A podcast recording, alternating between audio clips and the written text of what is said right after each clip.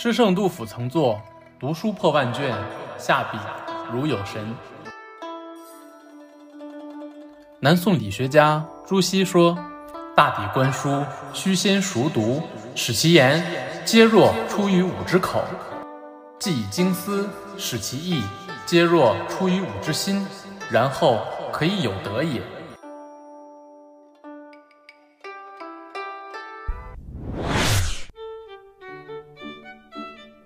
英国剧作家莎士比亚，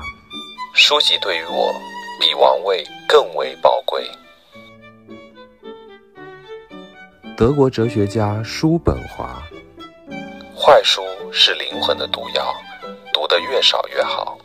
而好书则多多益善。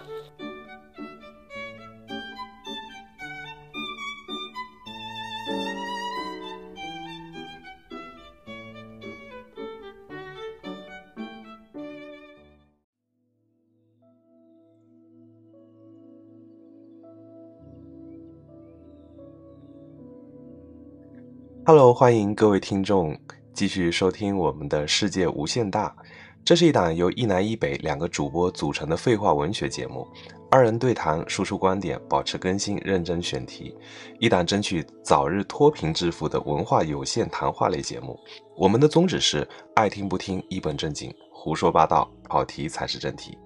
我是今天的主播大饼，我是李福浅，大家好啊，大家好。今天是世界读书日，所以从一开始的话，大家听到我们的片花也就知道，我们今天做的主题是跟书、跟书店相关的主题。世界读书日是一个什么样的节日啊？嗯，四月二十三日呢是每年这个世界读书日，它的全称呢称为世界图书与版权日，然后又被称为世界图书日，然后它是从一九九五年开始确立的。一个有关于图书啊和这个知识版权保护的这样的一个纪念日吧。嗯，当我们谈到读书的时候，其实我的脑袋里面，呃，想的画面就是很多人在地铁里面看书。我也不知道为什么，可能最近像移动互联网的发达跟普及之后，大家都离不开手机了。那所以一旦提到读书这个东西的时候，会想到像国外很多会拿着。就是书在地铁里面看到后面，我在深入的研究这些新闻之后，居然发现国外的地铁里面是没有信号的。那除了这些场景以外，以及是像出远门或者是要坐动车、高铁、坐飞机，有的时候是不方便开手机，以及是在一个密闭的空间里，手机的。电量不足以支撑我这漫长的旅途，所以我都会随身携带一本书，呃，让它陪伴着我这这个旅途出去的。那到回来的过程当中，可能这个书已经被我看完了，呃，有的时候是看一半儿。那当我再重新在家里面翻起这些书，某些熟悉的篇章的时候，我就会想到我这个旅途当中发生的一些事情。这个书，我觉得有的时候也是伴随自己成长跟自己不同的生活的环境，嗯，它好像是一个物件一样的，一直陪伴自己成长。嗯，像你这样，如果是听到说读书或者是阅读的话，你有没有一些比较记忆深刻或者是难忘的场景呢？我先问一个问题，你说的是真的吗？你真的出差还带书吗？啊，我出差啊，偶尔带吧。如果是。比方说是那种不是去特别特别远的地方，嗯，或者说时间不是特别久，就我指的久，比方你出差出一个星期，那肯定要带很多的行李嘛，那就不适合带书了。如果只是两三天的时间，我我会带一本书出去的。那有的时候可能就是原封不动的带回家。嗯，所以这个才是才是一个常见的状况嘛，就是怎么样放进行李箱的，然后怎么样拿回来的嘛。对啊，就像经常会背着电脑，我今晚一定要回去更新我的小红书，一定要写一篇新的文章，然后都是这个书包背回去之后再怎么样背回来。那只是说有的时候，就像有些人家里装修一定要做一个书架，可可能更多就是要寻求一个心理安慰，或者要囤很多的书放在那儿，就觉得我好像已经获取了这些知识嘛。嗯，就就有点像说你刷到某些那种健身的视频，他教你如何要减肥啊什么的，那你收藏了，收藏完之后你就表示已经会了，收藏了就等于我已经我已经会了，或者说我已经去健身了。对对对，是是是这个道理的。所以刚刚我刚刚反问阿炳老师这个问题的一个缘由呢，其实就是嗯，我们在旅途当中啊，或者说我们在这个这个很多很多很多打发时间的状态之下呢，读书已经不是一个。单一的或者说是唯一的一个手段了嘛，所以在，所以在这个日常的生活当中啊，有诸多的，因为之前我们谈到过这个广播呀，谈到过这个很多这些东西啊，嗯，基本上都是被现在的一个互联网的这样的一个渠道充斥着，所以当当这个提到图书、提到读书的时候呢，按某种状态或者是按某种说法，就是说现在纸质书呢，它已经。不是一个像之前的这样的一个鼎盛时代的这样的一个情形了，因为呃，鼎盛时期呢，纸质书或者说是报刊杂志，应该是唯一的一个人们可以获取知识的一个渠道。但是现在这个时代的变化的速度这么快啊，然后我们有更多的方式，无论是获取知识啊，还是获得娱乐呀，使得似乎看似纸质书已经。错过了它的一个发展，或者说是完全、完全这个鼎盛的一个黄金时代了，应该是我是有这样的一个观点的。其实很多时候说到读书或者是跟书籍相关的，好像很多人应该都停留在学生年代吧。嗯，学生年代，你像课本也好，课外阅读书籍也好，那包括你像刚刚你说。呃，现在手机啊，或者是科技的发达，工具书好像也是退出了历史的舞台。你就像查字典，现在的话，大家直接打开搜索引擎，甚至有 AI 的情况下，它就直接可以帮你生成一篇文章或者是一个框架。你发一个朋友圈也好，发个小红书也好，那它都可以直接给你生成要分享的种草的文案之类的。那好像说我们远离了书籍之后。甚至人的这种表达的方式，还有一些这种嗯语言的总结的能力，好像都变得很匮乏了。嗯，所以其实这个书，或者说是，或者说是这个这个工具方式的时候，同样我想到的另外一个状态就是书店这个问题。嗯，因为书店其实最开始，或者说是在我小的时候，它会也是一个社交的一个地方。啊，就我们会和同学会约着去哪儿啊？会有的时候会约着去书店。我突然想到了这个这个话题啊，对，书店它那个，比方说，呃，除了书店，还有像图书馆也是一样的，因为本身是没有手机或者是其他的这种媒介的方式，那我们会去，特别是去书店看那些连载的书，比如你今天可能下课了进去看一些漫画或者。第一卷、第二卷，然后明天想看第三卷的时候，发现被人买走了。是到后后面之后，有一些书它会在书上面包一层那种透明的塑料膜，我们就有的会很不好意思，会把它撕开，然后在某个某个角落给他看这种样子。而且有的时候书店它还会卖一些唱片跟一些专辑，以及是书店它里面可能会陈列一些电脑，你会在上面去检索你想要的书，在这个。找的过程中就很像寻宝的过程啊。嗯哼，所以其实提到书店，刚刚最开始啊，边老师问的那个问题，说跟书啊相关的一个画面，我其实突然间就想到，嗯，我小的时候在书店的墙上就会有一些像标语之类的话，然后就想到了印象最深刻的一句，就是高尔基说的那句，叫“书籍是人类进步的阶梯”，然后我的画面就是这个字都是。红色的一个塑料的模型的一个状态，就是镶在墙上的这样的一个场景。那那那个材质叫做 PVC，现在很多都是立立体字的方式，然后印在墙上。包括呃，如果是去一些图书馆啊或者是一些像校园里面，它可能这种材质会比较多。然后像我们校园的走廊，不是以前很多名人名言啊，印的这句话好像印象也很深刻。学校里面好像每个学校跟读书相关的都会有。这句话吧，书是人类进步的阶梯，不是一个板子，它每个字是单独的，是一个是立体的状态。有板子也有立体嘛，都有啊。还有像那种好好学习、天天向上啊等等这些东西。对，这个只是说它的材质不同，但是传递出来的内容都是一样的。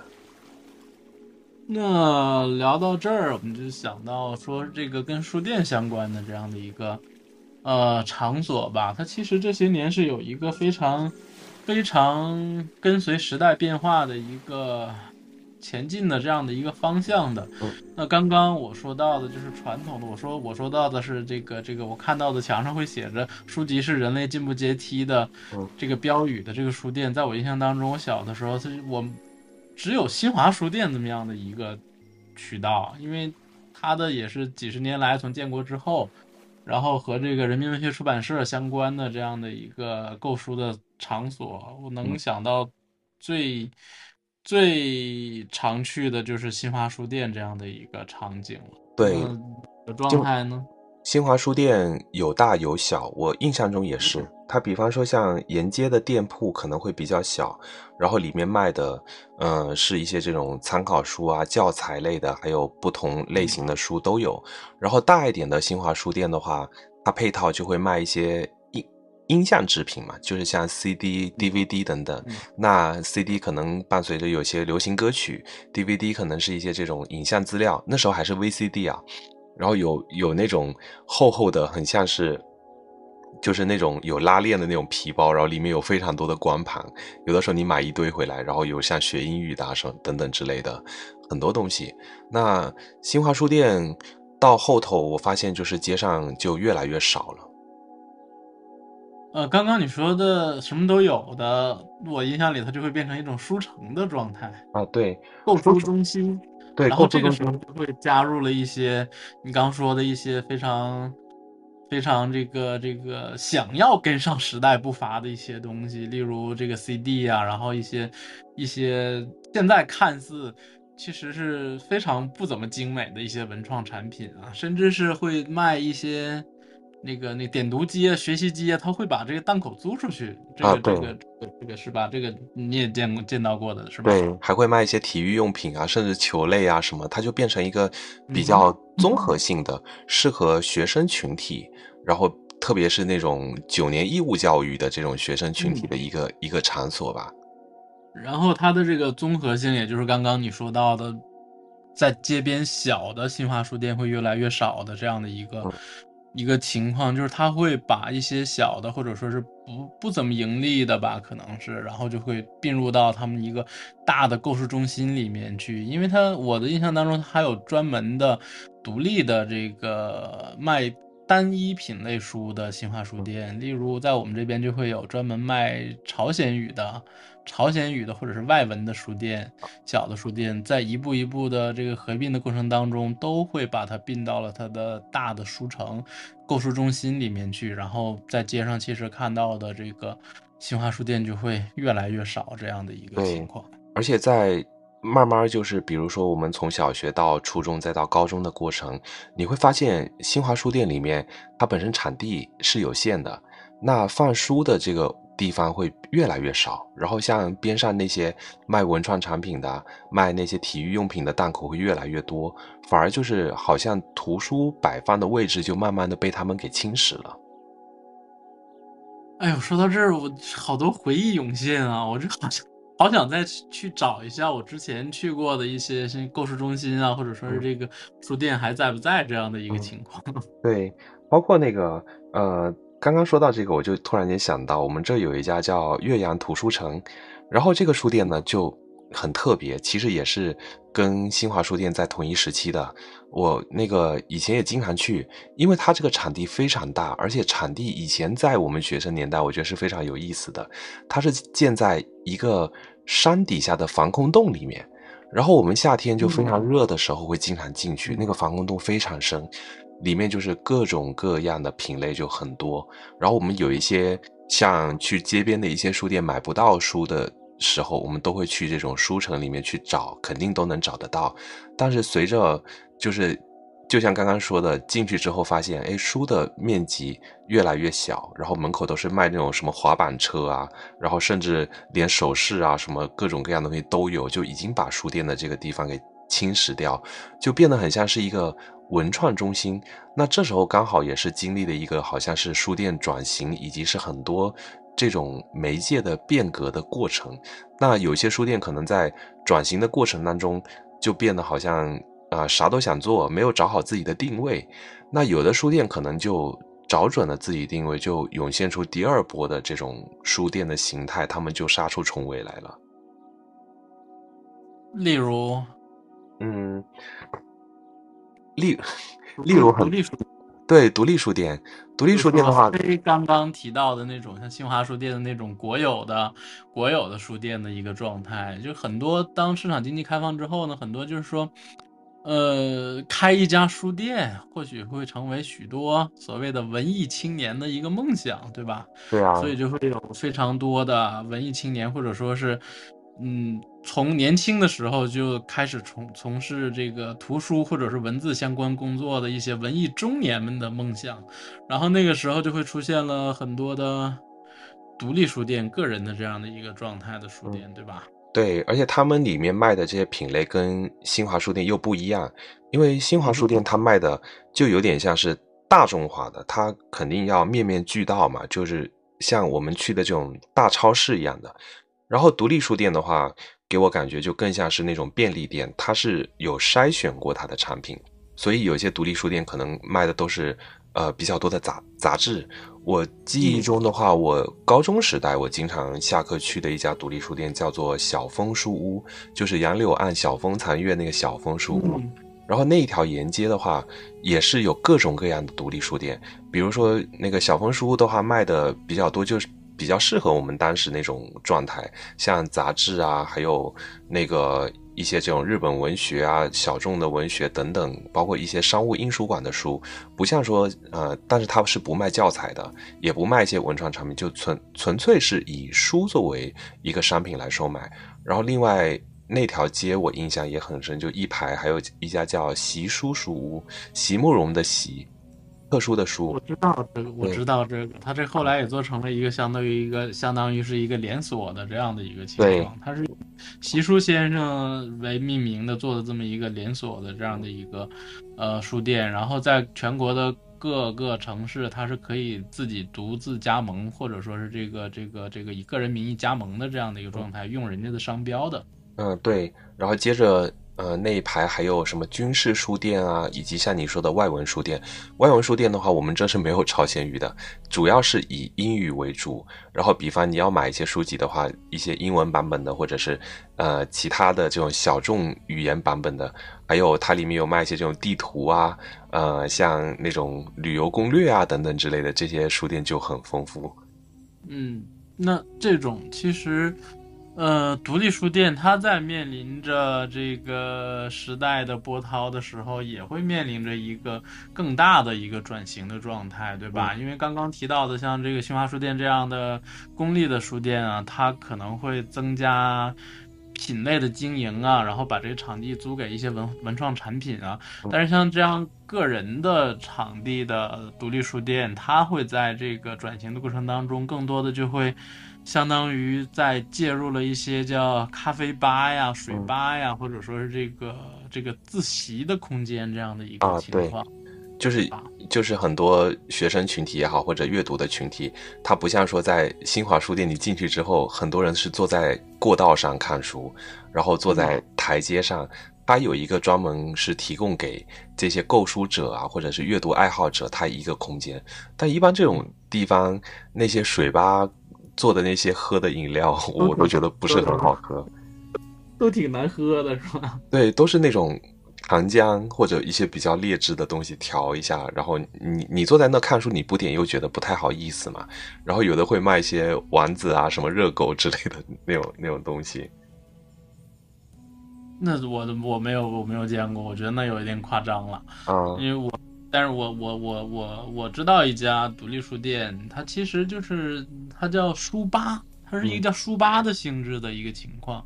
然后它就会，它的咖啡机器还是比较好的，是那个伊利的，伊利的整个的全套的咖啡机器和这个设备。我们我们哪天有时间可以专门再聊一下这个饮品方面的东西吧。对今天我们聊书就不多谈这个。对，独立书店的话，对于我来说，我其实还有一个印象，就是它里面，呃，有一个搬书的大叔，或者是一些经营者。这些经营者者在我看来就很像是那种扫地僧的那种状态。因为你比方说去那个新华书店，你要查某本书在哪个位置，然后这个书是什么出版社的，你要通过电脑的方式来查。但是独立书店一般是没有这种查询的方式，然后买单的话也没有用电脑的。那个呃收银系统来买单，他就直接是看书后面的售价来买。然后我去书店的时候就碰到的大叔，哎，大叔这个什么什么书在哪里啊？在哪个架子上？他会直接告诉你在哪个，甚至哪排的书架上，然后哪一层，对吧？对，甚至这个大叔他还会跟你剧透，哎，这本书大概讲了什么什么东西，这个是新到的，怎么怎么样？就那我就觉得很哇很神奇。然后到这个独立书店后面。关门的时候，嗯，福州不是经常很多人在说，哎，福州是文化沙漠啊什么的，这些独立书店都经营不下去，要关门，就是没有人买书什么。我后面还有一次在五一劳动节有次游园会上猜谜，还碰到那个大叔，可能他呃，对于我们这些客人，对于他来说可能只是过客，但是那个大叔。给我的印象是非常深的，是很像一个扫地僧一样的那种状态。因为每次去书店，他都是那种腹有诗书气自华那种，嗯，胸有成竹的状态吧。跟你说，哎，最近什么书好？我我经常去那个那家书店去买那些日本文学，因为那个书店的那种日本文学的书非常多。然后除了那种呃手办啊。呃，不是手啊，是那个叫手账类的，然后漫画类的，还有那种名词解释类的，然后像那种呃日本小说类型的就非常多。那我们提到这个呃转型的问题之后呢，就会涉及到你看刚说的很多东西，那个很多独立书店倒闭这样的一个情况，我就突然想到了，我想插一个话题，就是说，就现在非常流行的一个状态是二手书呀，嗯。二手书都会以一个二手书的状态的处处理掉的一个情况之下，就又会出现了一个新的业态，或者说是一个啊，它可能不是新的业态吧，但是特别好玩的一个状态就是二手书店这样的一个情况。那会儿其实二手书店我是没有接触过，我知道是有个网站叫孔夫子网，好像大家会在上面卖那些旧的书籍等等。但是独立书店的这股风潮起来之后，其实。当时应该是豆瓣刚刚兴起的时候，那那会儿大家都喜欢在用豆瓣，在上面写一些书评，然后认识一些呃自己的朋友啊，这个就好像是那个社交网站的这种前身吧。大家都有不共同的兴趣爱好，所以才有共同的话题。那那会儿豆瓣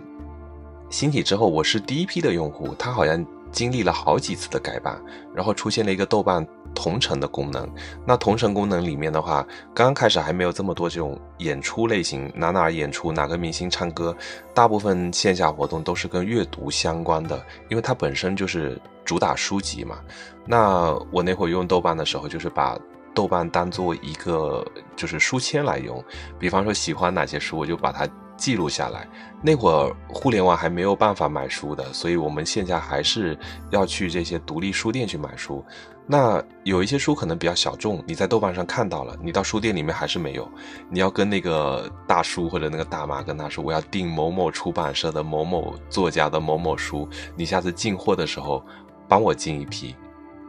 接着那个呃独立书店这段时间，我还去那个图书批发市场，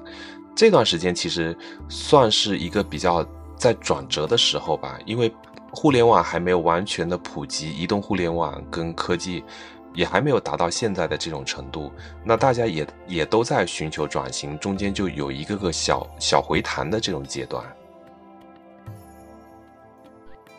然后回到我们刚刚说的那个二手书，前段时间我看了一个新闻，好像是上海的某个教授去世了，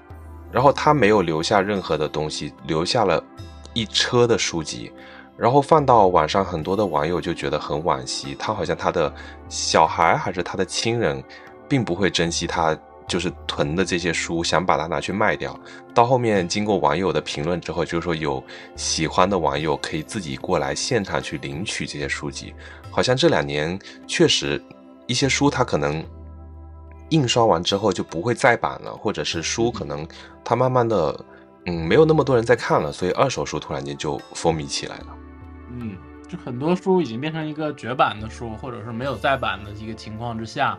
然后就会使得这些书的流转显得异常的珍贵。然后在之前呢，会有一些像刚刚提到的这个独立书店的这个这个这闭店之后，很多书就会以一个二手的状态，然后来做处理这样的一个情况。然后现在就会变成一个提到的这个二手书的交易的网站啊。然后一直到现在更方便的一些网店啊，然后再进行着这些二手图书的这些这些交易，然后也会使得这些书的价格基本上是一个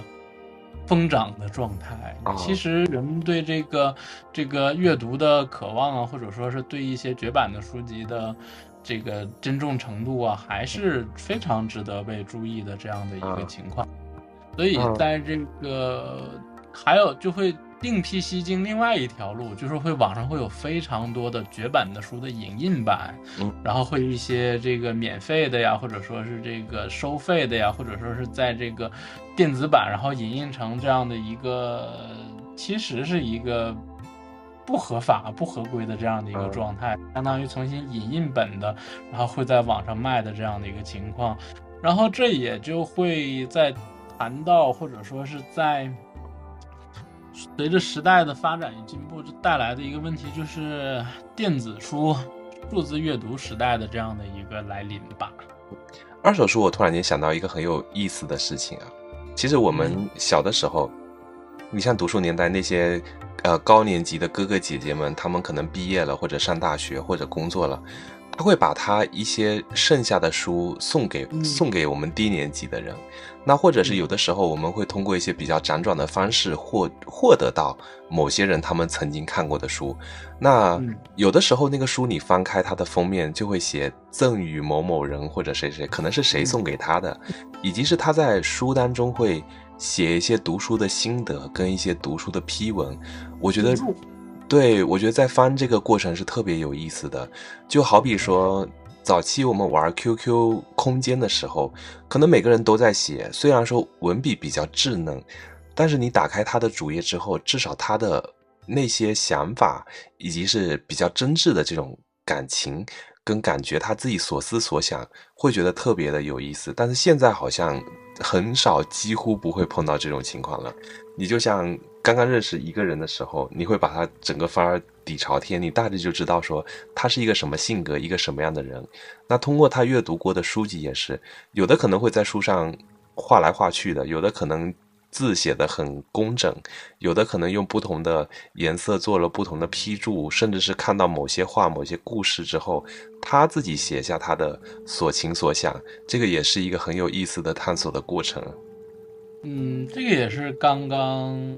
我们现在要说的这个电子时代的来临，电子书不具备的一点嘛，就是还是这个电子书的批注，虽然有这个功能，但是其实好像它缺少了那种非常明晰、明确的交流感。那样的批注完全是在给自己看，相当于是给自己做一个笔记。电子书的批注是没有办法像纸质书的、二手书的流转的这样的一个过程当中来，来这个。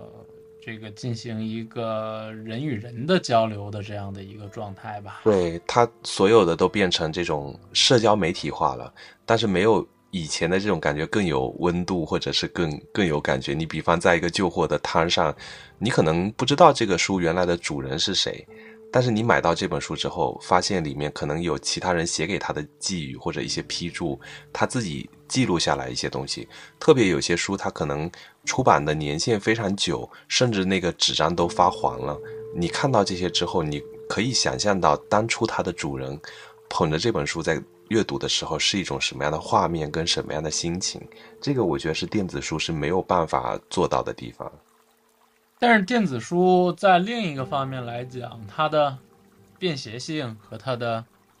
易传播性其实是要强于纸质书的。嗯，对啊，好像是有一段时间不是都特别流行那个亚马逊的 Kindle 嘛？嗯，哦，就像 iPad 一样，现在是用来盖泡面的。所以现在 Kindle 的对于绝大部分人的主要用途就是 盖泡面。盖泡面，如果如果你不需要吃这种桶装的泡面的话，那么它有可能什么什么用处都已经没有了。对，那那会儿的时候，刚刚风靡的时候，每个人就夹一个跟小皮夹子一样的拿出来，也觉得哇，特别的高级啊，特别的嗯有有逼格。你可以在这个上面把字放大放小，然后它是墨水屏的，你还可以就是记录哪一个书签哪个章节，就不用像带很厚重的一本书或者是一个系列，这个是它比较方便的地方。嗯，然后就像有一个。俗语或者谚语嘛，叫“秀才搬家”，不是全是书吗？嗯，对啊。在这个一个一个一个电子阅读器，基本上 它就可以储存上千本书，有可能就不会出现这样的一个情况了嘛。但是它其实还是缺少了这个阅读的真实感啊。就是你一本书捧在自己的手上，你感觉跟拿着一个比较冰冷的这种。电子的设备其实感觉是不一样的，但是问题是你书买多了，囤在那个地方也是很痛苦的。搬家的时候真的是非常痛苦，书又很重，而且书的规格有大有小，有长有短。嗯，我以前印象中就是我还没有把我的书架上的书送给别人的时候，我其实很喜欢做一个事情，是在自己家里面整理书架，就把不同的书给它分类。然后规整放到我的书架上面去，这个过程我觉得也是感觉挺挺满足的。OK，那接下来我们聊一聊购书渠道啊，因为前面我们涉及了涉及了这个这个传统书店和独立书店，然后它有有这转型，然后又聊到了这个呃电子书，所以把这两个结合一下，其实现在如果我们还是要选择纸质书的话。其实有一个渠道是互联网购书了，对吧？大部分的人，你看现在线下有一段时间，很多就是像媒体或者本地的一些这种会报道说，哎，某某书店关门了，某某书店什么，我们是不是不再需要书店了？但是随着互联网的这种购物的兴起之后，那书也变成了一种商品，可能像它的优惠的方式更多，而且有的时候你可以发现说哪些书是。比线下书店里面，因为线下书店会把一些好卖的书摆在大门口，然后它很多这种书会堆不同的堆头，那便于它的促销。但是互联网它有它的大数据，你可以发现说哪些书是爆款，或者是阅读的人会比较多，所以你只要闭着眼睛就是跟他们一起去买，那甚至有的时候有活动有优惠，那这些书的话你可以。凑单或者是一次性囤特别多的书放在自己家里面，所以互联网的购书能带来非常强的便利条件，就是在选购上的，在选购上的会更快捷，不需要不需要这个到书店里面去挑选、寻找、挑选，对吧？对。然后你只要在家里面，在你自己的设备上就能看到你有没有办法。快速的购买到这一本书，如果可以的话，直接下单就 OK 了。对，然后在其实和很多呃互联网经济的特性就一样了，它会少了一些所谓的中间商或者说是这个储存的上面的费用，就会使得它这个价格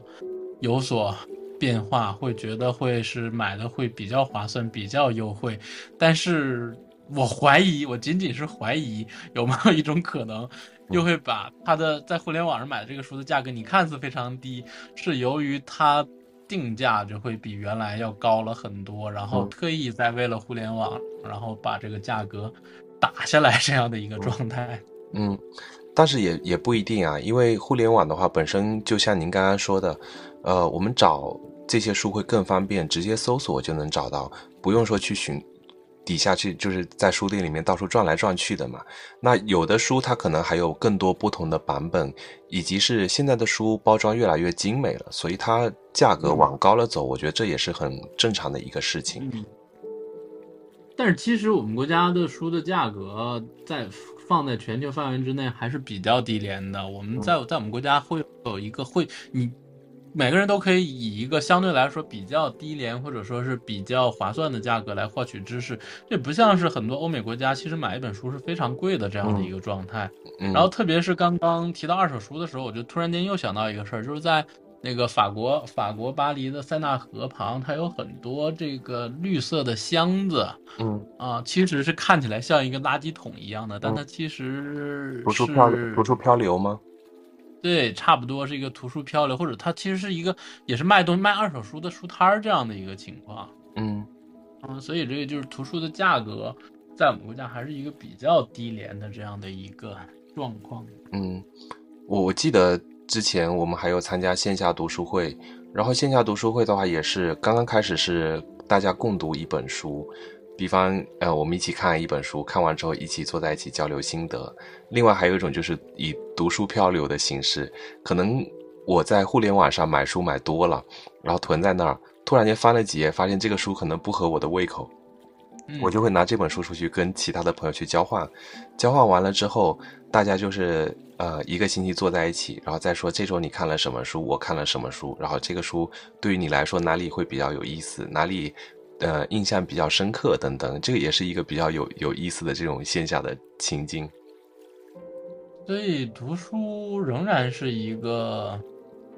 我们需要保持的一个社交手段，或者说是一个社交利器吧。嗯，对，刚刚说互联网出现，那现在从线上我们又回归到了线下。那线下之后，这一两年你有没有发现，好像书店又变多了？就是除了以刚刚我们说的独立书店以外，现在好像连锁的书店变多了，而且它从读书的装帧以及是整体的装修，它变得更加的适合现在当当代的这种年轻人的这种感觉嘛。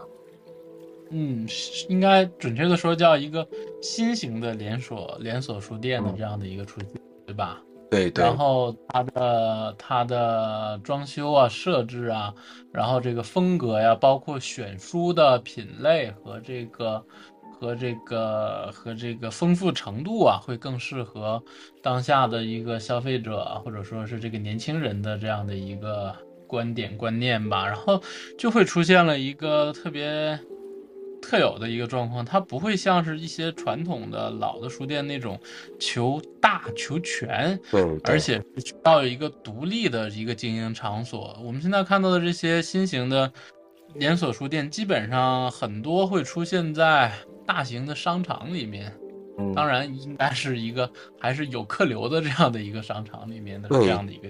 这个这个书店的话，我我觉得最早应该很多人有印象，应该是诚品书店。比方说，嗯，以前书店有一波闭店潮的时候，然后去一些比较大的城市或者去外地，我记得我去苏州的时候，就想啊，一定要去诚品书店逛一下。那更多它这些书店，目前像连锁的这些书店的话，它除了它卖书的功能以外，它更多是会传递一种生活的理念跟一个文化，他自己书店本身也有他自己传递自己文化的这种呃概念在。那除了这些，就是像一些比较好的，不像早期那种档口卖一些很劣质的东西，或者是质量很差的东西，他也会筛选，筛选完之后，呃，以及是像一些比较精美的文创跟周边的衍生品，像现在一些这种大的卖场里面，像西西弗的书店，我之前也去办卡，我每年有的时候会去办一张卡，然后买他的那个叫西弗的日历，就是每天撕一页，它上面会跟你说。哪些书怎么怎么样，然后以及是那个卡也可以用来买买咖啡的。那咖啡就不像之前的那种书店里面咖啡是很不好喝的，它可能也是一个独立经营的门面。所以现在的新型连锁书店，基本上它是以一个文化娱乐呀、休闲啊场所为合一的这样的一个。对他还会经常经常办这种线下的活动，比方说，呃，除了我们所谓的读书会以外，呃，早期也有签售会吧。那现在也也有签售会，那更多的签售会，他也会请一些这种，嗯，比较有名的，或者是在社交网络上面，可能有一些是一些网文的作家，他突然间集结成册，然后出版自己的书，会邀请到不同的城市去开讲座，然后再售卖自己的书。嗯，你参加过哪些的这种签售会呀？啊，我参加过很多啊。以前早期新华书店的时候，它的签售会，除了书的签售会以外，就是唱片的签售会。哇，那个队伍排的可长了，就你要购买一张唱片，买完之后，呃，你过去找这个明星去去去签字嘛。然后从签售会你能记得的是谁？嗯，你说你说我能记得是哪些明星吗？书哦，书啊，书，我买了一本《好好说话》，还有那个教你那个蔡康永的，还有一本书。当时不是那个很流行《奇葩说》吗？然后《奇葩说》他出了那个呃一本书叫《好好说话》，好像，嗯，当时就是来，那已经很近了。对，这个是很近的。然后再往前的话，完全我就已经没有印象了。印象的话，如果有的话，就是央视出那个百家讲坛期间，不是经常会那会儿有一些这种会出把它集结成册，然后再再售卖。但是后面呢，嗯，还能记得谁？我我我记得，但是我这里要要讲一个小八卦，就是后后。后面发生了一个很有很有意思的事情，就是作家的安全也需要得到保障。可能他在写某些书的过程当中，呃，我我我不能再讲他的名字了。就是可能他在写某些那个书的过程当中，有一些观点，他的读者是不认同的。那这里面就有很大的分歧，跟思想上的这种分歧嘛。那男性作者还是女性作者啊？男男性作者，男性作者对，然后。啊，我等下私下告诉你是谁。然后那个发生了一个事情，就是说，可能某些黑粉啊，就我们现在所谓的黑粉，他以这种买书的名义购买了他的书，排了很长很长的队，走到作家的面前，准准备给他签字的时候，扇了那个作家一巴掌。哇，这个这个事情我印象非常深刻，但不是发生在。我签售会的现场，他可能是到别的城市去的时候就有这个新闻出来，包括那个一些歌手啊，或者是签专辑的时候也有发生过这种类型的事情，所以到后面我就感觉突然间签售会就变少了，以及是安保的规格变变多了，只允许你一个一个的上，而且那个桌子啊，就是弄得非常高，很像是以前那种。当铺的那种桌子，知道吗？我们的书是要，我们要仰望那个作作家，然后把这个书就递上去给他签，签完之后再给我们，就不能跟他面对面，或者是 那种。那也不至于吧？那是那，我觉得是个案了。啊，这个这个是这个是个案啦。我我就说的是一个比较特殊的一些小事件，这在我印象中是比较深刻的。嗯哼，我能记得的有三个，我突然间一下能想到三个签售的这样的一个状况。一个就是刚刚阿炳老师提到的这个百家讲坛非常风靡的这个时期的时候的某单轮什么心得，某单轮什么心得啊？然后但是现在。就是这么多年过去了之后啊，就是我我还不止一本他亲签的书呢，他当时出了很多本书嘛，嗯，就觉得很像心灵鸡汤类的很多，对，然后我全送人了，对啊，你你这么说我也，我我也我也想起来了，嗯，就是某某第四位作家，你知道吗？这是他的笔名之前，然后是新概念出来的嘛。那会儿，对对对对，我也买了好多那个他他出版的杂志啊，然后还有什么花落知多少啊，那个还有 还有特殊编号的悲伤逆流成河等等之类的，里面有夹杂明信片啊什么这种各类的，这个被你一提一下，我就我就想起来了。嗯，往事不堪回首啊。对啊，那人总有这些过去嘛。那包括还有那那段时间，哇，特别风靡买那个安妮宝贝的书。嗯，然后，然后，呃，我我接下来说这个可能就老人味非常重了。我还，我还签过田连元 先生的书。嗯，田连元知道吗？完了，这都不知道。我真不知道啊。评书表演艺术家啊，那我不知道。你都说老人味很重了，我毕竟是个年轻人。嗯嗯，然后再有一位就是这个。我我居然有一本方文山亲签的书，素素颜的什么韵脚师吗？还是什么？那段时间是的，方文道，哎，叫什么来着？我我说我不翻了吧，反正就是，反正就是方文山，方文山的一本书。当时他来啊，这这里这么说，我我我又想起一本书，叫《太平轮》，多少多少年份我不记得了。那个那个作者他是一个生还者，我估计那个老先生现在已经不在了。嗯，很长很长时间，就是说是一个台湾的一个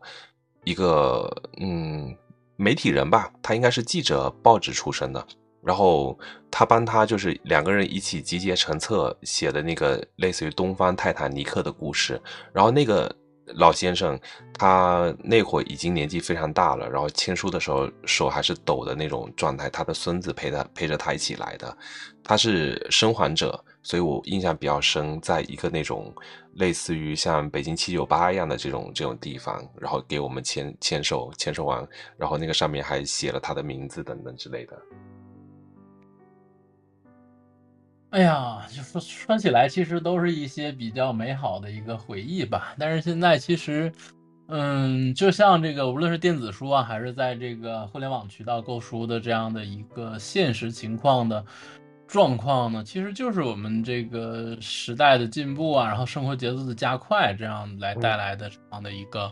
呃变化。然后我就突然又想到一个非常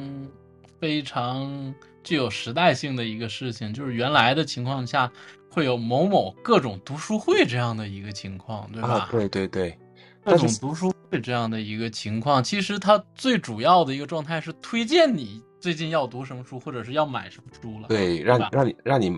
就是卖一本书，然后让你回去读嘛。但是现在的这个读书会跟以前又不一样了。就像呃，我们三反七巷之前有一家书店叫麒麟书局，那个书店就特别有意思。他卖的很多书是这种社科类的，或者是说呃一些我们看起来会比较感兴趣的书。他每一年这些书店会接触到。一些未出版的书籍，那这些书籍的话，他就会召集自己经常来店里面的这些读者，比如说一年四十八周，那每个人就自己认领一本书走，认领完之后，你看完这本书之后，你要到书店里面做一场关于这本书的分享会，哇，我就觉得特别的有意思。但是到后面就是说人越来越多，这个读书的事情就。变得不是很纯粹，大家可能抱着一种社交的心态来，或者是抱着交友的心态来，慢慢就就退了。然后有一些朋友他们会去的话，我偶尔也会去捧捧场之类的。然后这个书店的后面有一个院子，哇，那个院子就很有意思，因为它是一个开在这种。以前老宅里面的那个院子是还没有修缮的院子，有一个亭子。嗯，做一些这种类似于像古典文学类型的话，呃，我不我不知道是不是曼德拉效应。我印象中是有有有人在那边弹古琴，弹古琴的话，然后做一些这种书籍类的分享，有的时候会请到他的一些作者来，然后或者是我们一些这种爱好者在现场分享跟书相关的。那包括这种。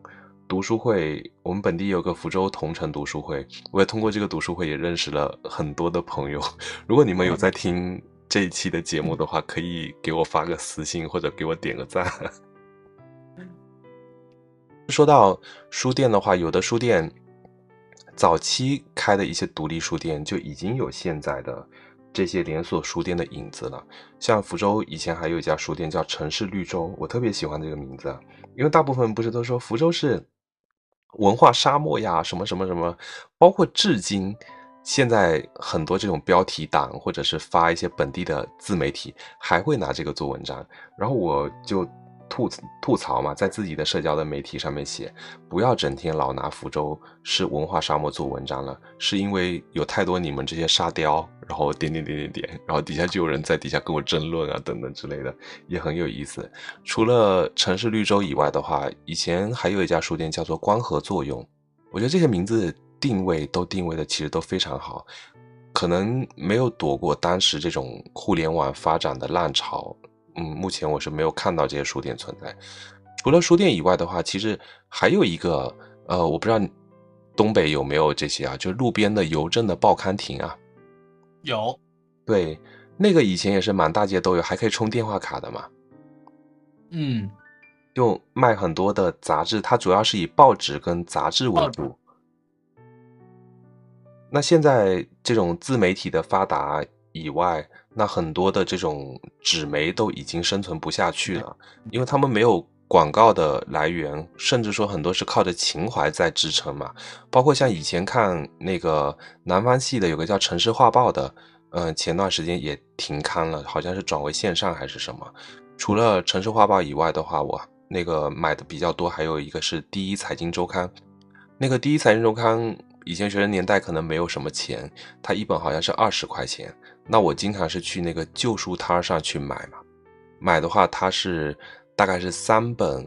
还是四本，只要十五块钱。那反正是财经类型的这种信息，本身我觉得也无所谓滞后不滞后，只是看它里面写的一些观点跟一些内容，就觉得很很不错。所以这个其实放到现在来看，其实电子书就出现了另一个好处，就是说我们可以通过电子书或者是电子书的试读章节，然后来筛选。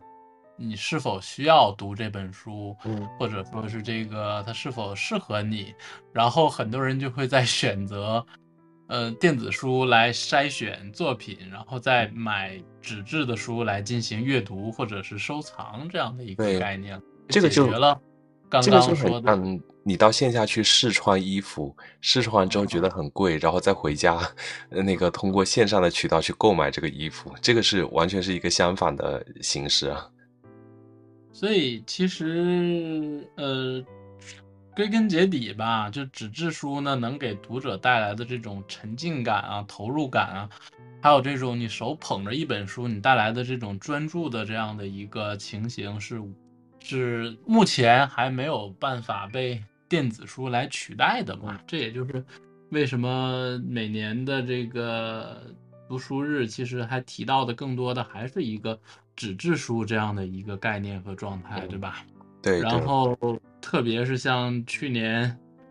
那个某音上面会有一些那个这个这个某东方的账号啊，这个这个哦，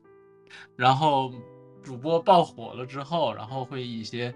这个把书，特别是很多茅盾文学奖的书给他。带的非常非常火爆，然后再带来的一些反作用的一些，就是呃，很多作家或者是作者会通过一个线上的渠道，相当于无论是自己的一个经典的作品的发布啊，或者说是一个新书的发布，好多都挪到了线上这样的一个状态，是不是就相当于我们刚刚前面提到的一些签售的一些状态？虽然 OK，你没有办法，我没有办法面对面给你签一些书了，但是我在用。用作者亲自介绍或者是访谈的形式来介绍这本书，来介绍他自己的这个写作的生涯。因为我记得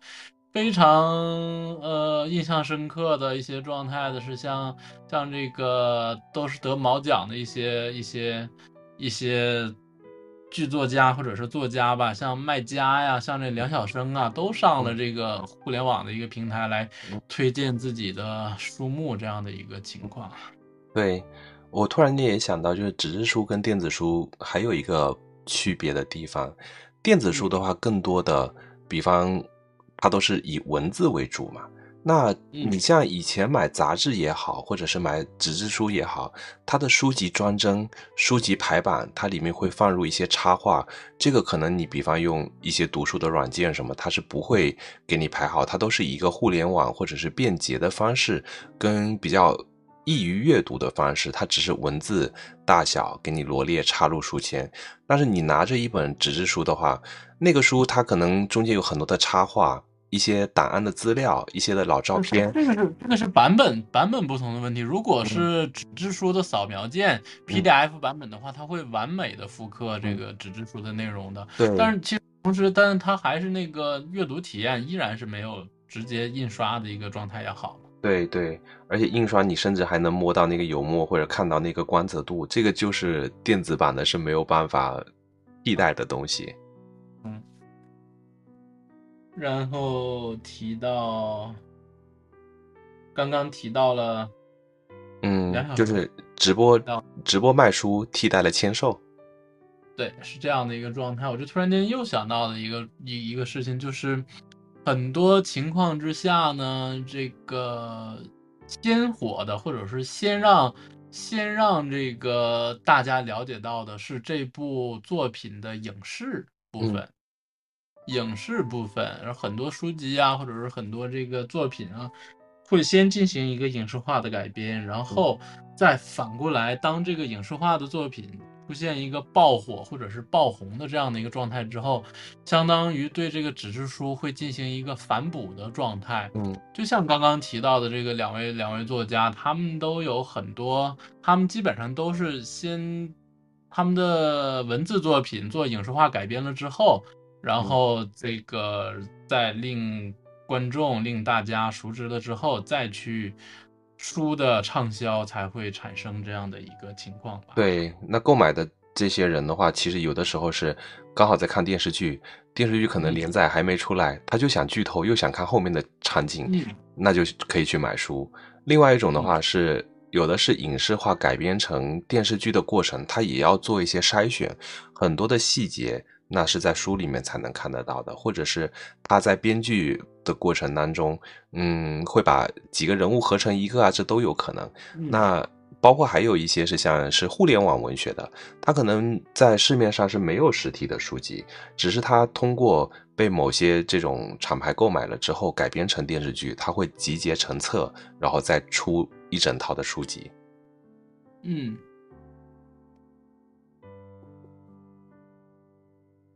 那 OK，今天可能我们就说到这儿了吧。然后我们最后能不能我们两个推荐一本，或者说再谈一谈最近自己都在看什么书呢？啊、我最近有一本书我看了好久，《人类群星闪耀时》吗？嗯，给老师给大家讲一下。啊，这本书是作者是茨威格啊，嗯，大家可以去搜索一下，是一个很有名的作家。然后他这本书的话，里面写的就是很多这种人类当中进程的一些比较碎片的事件。那这些事件的话，可能推动了我们整个历史的进程。虽然在我们当下，可能一些发生的事情，你觉得它是微不足道的，或者是很容易被我们忽略的。就打比方说，嗯。某某某人被送上了断头台啊，或者是什么这个一个历史的演变进程。另外还有像发现南极大陆的这个过程，探险队在这个过程当中，谁第一个在南极大陆上插上自己国家的红旗？呃，还有像这种欧洲大陆跟美洲大陆之间通电缆了，嗯，等等之类的这种不同的历史事件，嗯，造就了我们现在的这种。生活的环境啊，以及像科学的发展啊之类的，它里面就是以一个比较短小的篇章来写记录一些人物在这这里面亲历的一些人物当中的故事。嗯，我觉得读起来是比较短小精悍，也比较有意思的。嗯，那你最近嗯也向大家推荐一本书啊，或者说你最近在读什么书呢？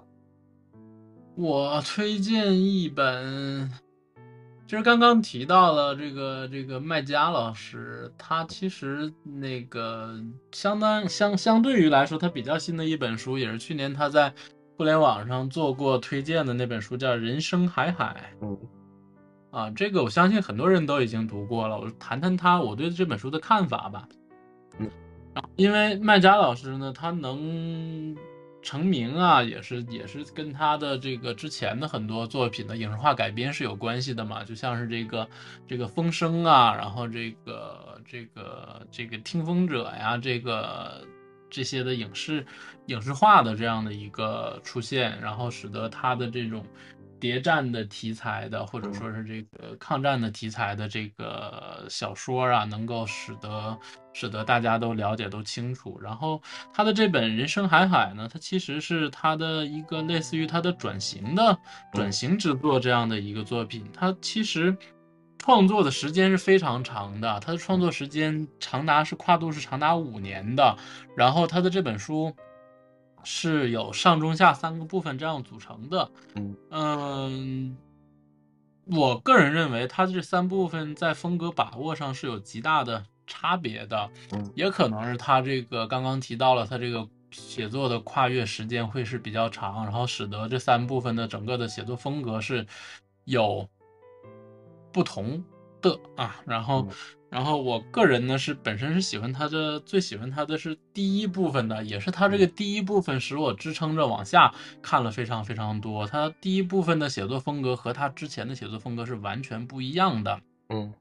但是很多人在诟病这本书的时候呢，相当于在说的是他这本书已经不是更偏向于小说了，它会更偏向于影视的剧本的那样的一个情况吧，因为他写的每一章每一个小节，它的画面感是极强的。嗯但是我觉得他这种状态，可能是为之后要做影视化改编，相当于奠定了这么样的一个基础或者是基调啊、我嗯个人的认知是这个样子的。嗯然后第一那个三部分不同的状态，我的认知状态是，它第一部分是以一个第三人称讲故事的方式来说的这个事情，然后第二部分呢是一个人物对话。人物对话的模式，第二人称对读者讲故事这样一个讲述故事，然后第三部分又变成了一个第一人称的视角，是来带入这个故事。这是我对这本书结构上面的认知吧。然后它整个的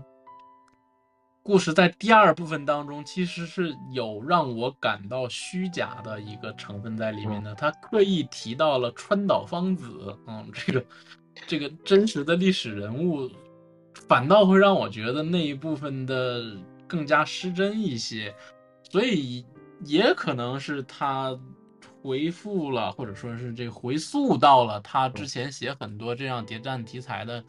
一个一个这个这个传奇性质的东西在里边吧。所以嗯这本书有争议，但是我觉得它仍然是一个比较好的这样的一个作品，然嗯后视角会更加的奇特，这就是我推荐这本书的嗯原因。嗯，OK，那个我们今天好像也聊了很长的时间，跟书有关，刚好借着世界读书日的这个日子，我们跟大家谈论跟书还有书店有关的话题。如果你最近在读什么书，或者你今天也打算读什么书的话，也欢迎跟我们一起分享你的读书心得。嗯，如果对于我们的节目有任何的建议及意见，也欢迎给我们进行评论。嗯，后续的话，如果想第一时间听到我们的节目的讯息，也欢迎点击订阅、按赞、小铃铛。嗯，我们在收到你们的鼓励之后，肯定是非常的开心的。嗯哼，那今天我们就聊到这儿了。OK，那也祝大家能在书里面获得一个比较愉快的，嗯，阅读体验，或者说读书是一件让人感到很快乐的一件事情，也希望大家都能够快乐。OK，那我们下期再见。嗯，再见。